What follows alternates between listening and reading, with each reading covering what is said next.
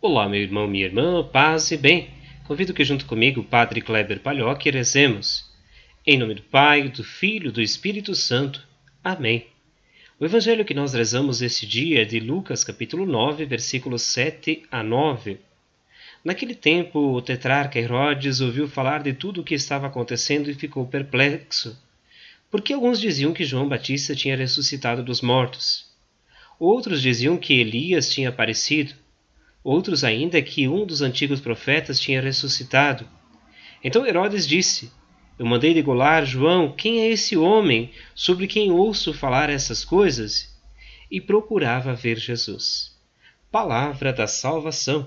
Glória a vós, Senhor. Nós somos caminheiros que marcham para os céus. Jesus é o caminho que nos conduz a Deus. Meu irmão, minha irmã, meditemos sobre o evangelho que nós acabamos de ouvir.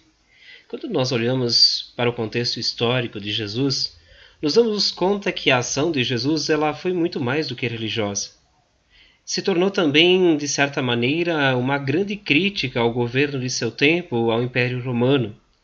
E gerou também, inicialmente em Herodes, uma curiosidade, é, especialmente porque se fazia sempre essas comparações com João Batista, que ele havia matado, com os profetas que já estavam mortos, até porque as ações de Jesus elas transformavam a vida de muita gente de sua época.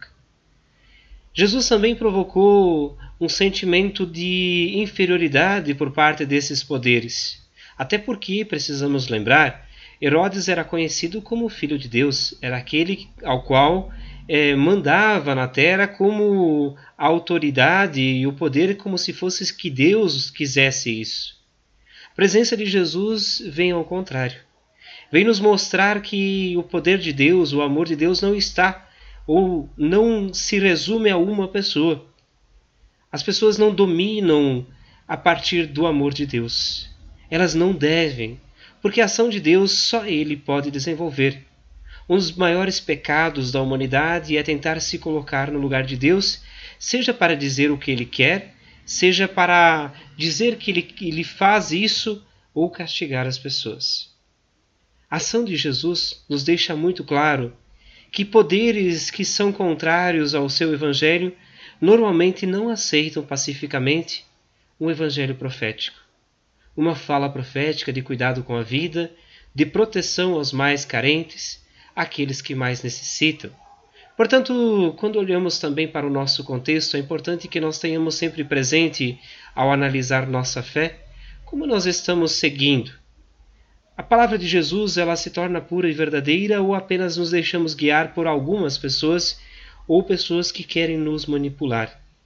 Tenhamos sempre o critério do cuidado com a vida, que é o que Jesus nos aponta a partir do Evangelho.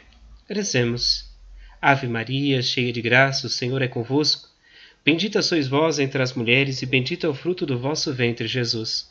Santa Maria, Mãe de Deus, rogai por nós, pecadores, agora e na hora de nossa morte. Amém. Que o Senhor te abençoe, guarde e proteja. Ele que é Pai, Filho e Espírito Santo. Amém. Um grande e fraterno abraço, um ótimo dia. Nos encontramos amanhã.